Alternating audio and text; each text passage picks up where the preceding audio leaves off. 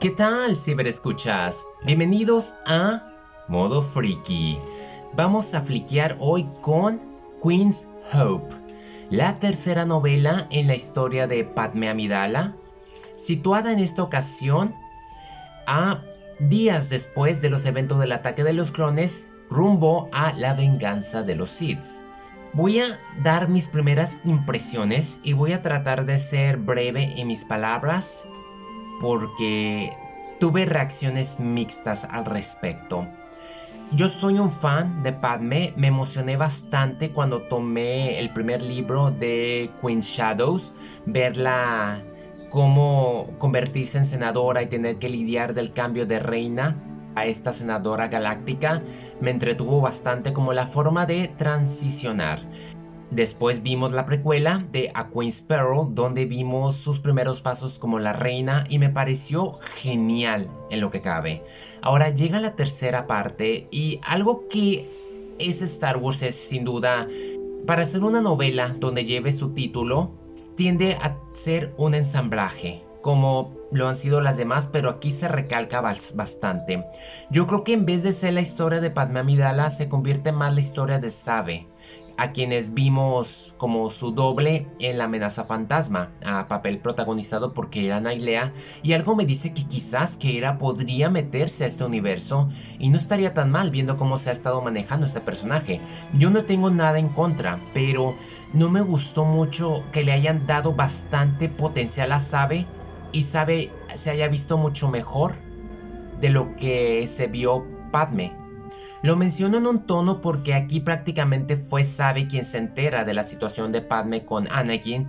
Es tan perspicaz como para detectar que luego luego se casaron, lo cual para mí fue como que Entiendo que las demás novelas Sabe y Padme eran como hermanas gemelas, entre comillas, porque se contaban todo.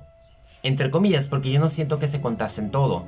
Pero aquí le dieron tanto fuerza a Sabe que fue como que la despedida de Sabe para continuar con una historia que siempre siguió siendo como que el enfoque de ella.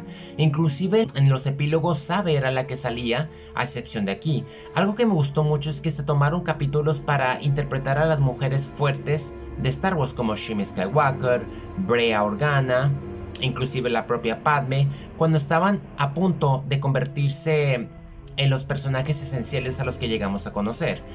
La historia es muy sencilla. Inicia con Padme y Anakin preparándose para su boda, tomando un par de misiones, viendo cómo llegan a ese asunto de casarse, llevándolo a cabo, cómo se separan y cómo Padme forma su agenda, forma nueva gente, se da su espacio para seguir su romance con Anakin. Es muy ingenioso saber cómo las doncellas, a su capitán, se ponen de acuerdo para interesarse un poco y a la vez ser muy discretos. Es parte de toda la política. No se puede saber, pero no puedo evitar sentir que fue muy descuidada Padme al no decirle a Anakin que ella se iba de viaje. Y entiendo que Sabe no quiso tocar tanto el tema de Anakin, pero aún así Padme no sonó tan preocupada y yo siento que era muy importante. Si va a ser una relación que iba a estar en secreto, Padme debió de haberle avisado a Anakin antes para que no llegara y se y descubrirá Sabe y para que Sabe no descubriera lo del Anakin. Y en parte Citripio, o sea, hubo cosas que no, no cuadraron.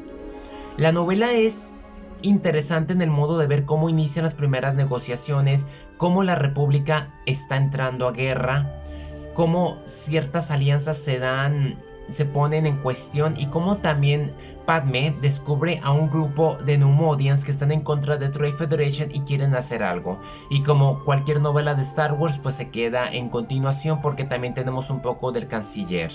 En parte no sé qué tan esté vinculada con Brotherhood porque la novela termina en que así dan por hecho que Anakin ya es un general y ya es un Jedi Knight. Como los vengo mencionando, hay cosas buenas, hay cosas que no fueron como que de mi. Yo siento que de las tres novelas esta es la más débil, porque yo no esperaba que iniciara justamente después del ataque de los clones y tiene sentido.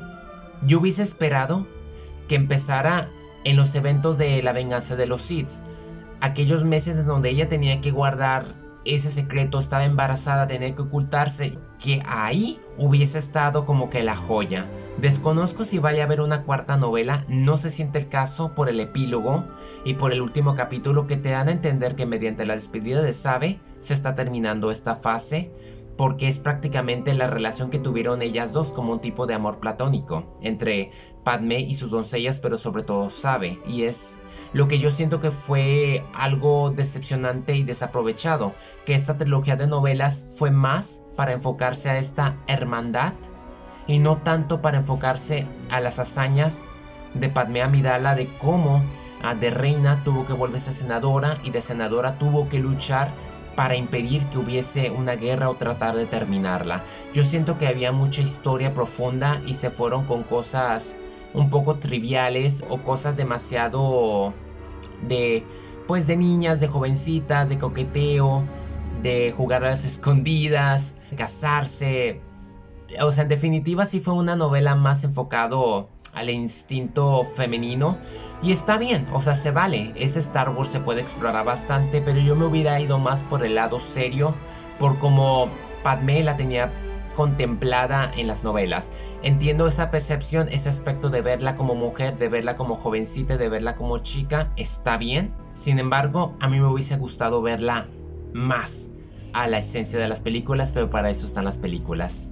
Eso es todo de mi parte, gracias por haberme acompañado en Modo Freaky.